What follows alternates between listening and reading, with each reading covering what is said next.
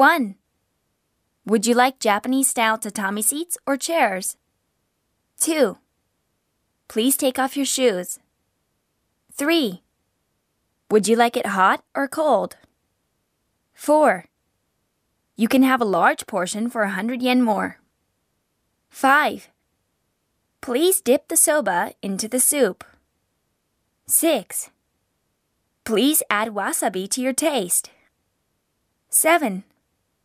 Please pour soy sauce over it. 8. This is for the tempura. 9. You can drink the remaining soup with soba water.